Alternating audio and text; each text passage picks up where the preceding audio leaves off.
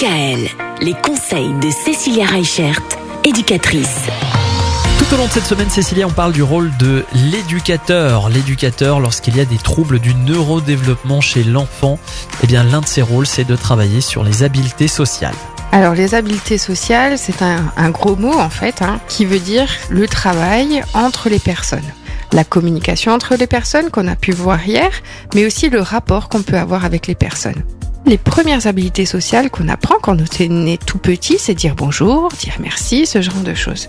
Mais par la suite, quand on grandit, on apprend à être avec les autres. On apprend à demander quand on veut le ballon. On apprend à échanger avec l'autre. Et tout ça, bah, c'est beaucoup moins facile quand on a justement ces troubles du neurodéveloppement. Alors on le rappelle, hein, dans les troubles du neurodéveloppement, on a tout ce qui est déficit de l'attention. On a aussi tout ce qui est trouble 10, hein, ces difficultés à avoir certaines fonctions euh, exécutives, fonctions cognitives. Et euh, bah, du coup, ça demande un effort plus important pour ces enfants-là. Et pour apprendre les habiletés sociales, on va par exemple utiliser ce qu'on appelle dans, le jargon hein, les, les, scénarios sociaux. Alors vous allez me dire qu'est-ce que c'est encore que ce mot bizarre? Les scénarios sociaux, en fait, c'est comme une petite histoire qu'on va expliquer à l'enfant.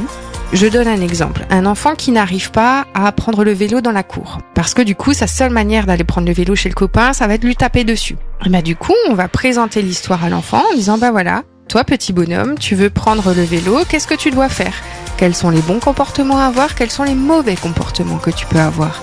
Et du coup, c'est l'aider à différencier le bon, le mauvais comportement pour qu'il y ait une attitude qui soit plus adaptée. Et c'est vrai que les habiletés sociales, ça prend une part importante dans la vie de l'enfant parce qu'on y est confronté tout le temps, tous les jours, toutes les heures à ces habiletés sociales. Et c'est important d'arriver à les intégrer et d'arriver aussi à les restituer. Évidemment.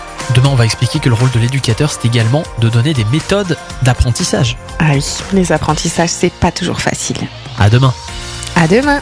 Retrouvez l'ensemble des conseils de DKL sur notre site internet et l'ensemble des plateformes de podcast.